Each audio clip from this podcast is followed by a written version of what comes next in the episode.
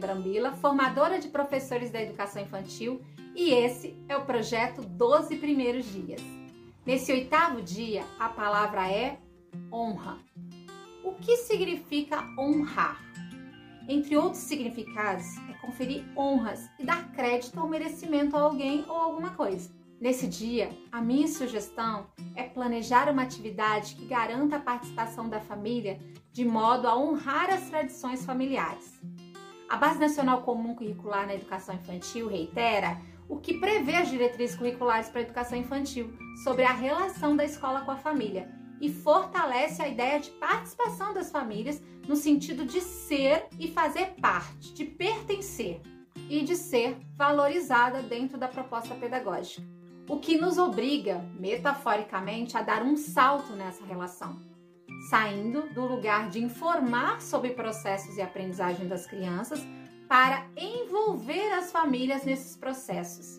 Mas como é que nós podemos fazer isso? Resumidamente, uma forma é fazendo a família se sentir parte da proposta, envolvendo as famílias nas suas ações, valorizando a cultura e a diversidade que se apresenta a partir de uma atitude responsiva de reconhecimento dos valores, costumes e manifestações culturais das famílias, Normalmente, o processo de acolhimento e adaptação conta com a presença da família, que acompanha a criança até ela se sentir mais segura nesse novo espaço.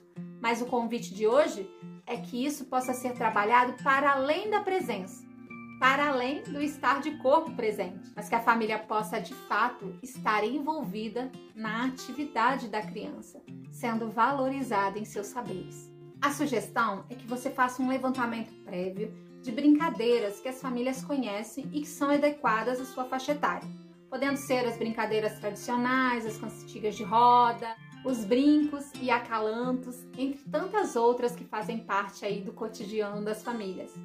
Feito isso, combine com elas uma interação no momento de chegada ou saída, em que elas possam compartilhar essas brincadeiras e ensinar as crianças como se brinca.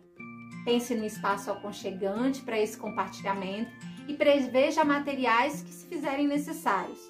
Cuide desse ambiente, pois o acolhimento também perpassa por espaços que acolhem. Esse compartilhamento também pode ser via chamada de vídeo ou ainda adaptado ao contexto remoto de uma outra maneira. Uma sugestão é a realizar a proposta em mais dias, repetindo essa atividade por uma semana, por exemplo a fim de que duas ou três famílias compartilhem a cada dia, para que as crianças tenham tempo de brincar e que não fique cansativo para elas. Ajuste a sua realidade fazendo combinados com crianças e famílias. E ao final dos compartilhamentos, prepare pequenos cartões de agradecimento com um pequeno texto sobre a importância da brincadeira nessa faixa etária e o que as crianças estão aprendendo em momentos como esse. O mais importante é que você estabeleça essa relação de respeito e honra a cultura do brincar nas famílias, de modo que sejam valorizados seus conhecimentos e modos de brincar. Nessa sugestão foi evidenciada a brincadeira, mas poderia ser qualquer outro tema, desde que crianças e famílias possam participar. Com isso, as famílias vão dando sentido às propostas que vivenciamos com as crianças e ficam mais próximas da escola, não tenha dúvida disso.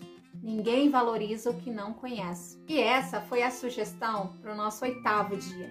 E eu te espero amanhã com a palavra número 9, que é criatividade. Até lá!